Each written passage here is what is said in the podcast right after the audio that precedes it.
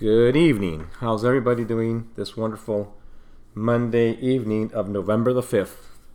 Yesterday, the um, time was set back one hour, so we are enjoying early evenings, early nights from here on to the next spring. That is something wonderful because it is the beginning of the holiday season. And for those of us who enjoy Thanksgiving and Christmas a lot, well, it's the beginning precisely of that, uh, the end of the year, that brings some of the joyous times that we pass with family. Today's theme that I want to talk to you about is in regards to a definite chief aim or why we should become obsessive. Knowing where you are heading or knowing what you want. This is what having a definite chief aim means.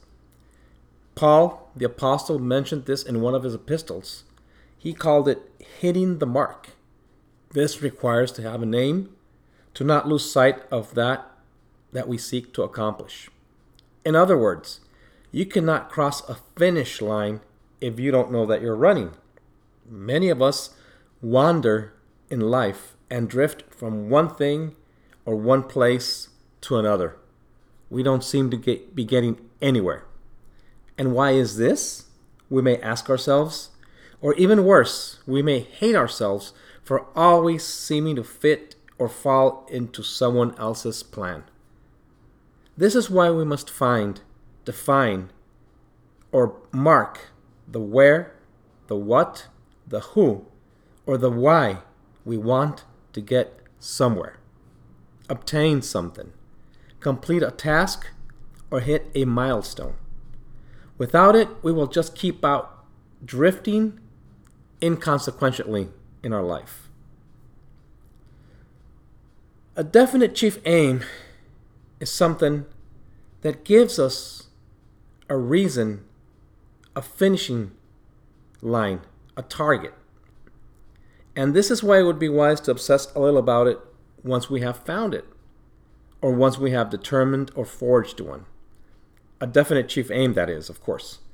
It is quite simply to have singleness of purpose, the opposite of being dispersed. This translates into a magnificent obsession. When you have a magnificent obsession, the world will pave the way for you to achieve your definite chief aim. When you have this definite chief aim, it is easy to obsess over it because it facilitates believing that you can do it. Now, obtaining a definite chief aim is easier said than done. I have to be completely honest with you. None of us know very much about anything. And to be able to define our chief aim, ideas have to be attractive. Because how are we to know what our definite chief aim is if we don't have knowledge of other ideas, of things that exist out there, of what we want? And to be able to do this, we need a degree of humility. Why? Because we must be open to others, open to what others have to say or teach. Humble, humbleness. We must be humble. This quality allows us to gain from the experience of others. If we know other fellow men or women and what they do, we can succeed. How? By observing them, observing them in their different emotional states or activities, by looking at what and how they do it. Success leaves clues. To find our definite chief aim, we must overcome many things.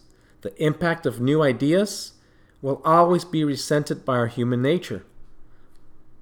This is because our beliefs are so embedded in our subconscious mind that we dislike to be urged to change them in order to adopt our definite purpose. Encourage and welcome new ways of doing things. New knowledge is needed. When you have defined and adopted your definite chief aim or definiteness of purpose, you will have focus. When you have focus, you will know what you want when you want it, why you want it, and how you intend to obtain or accomplish it.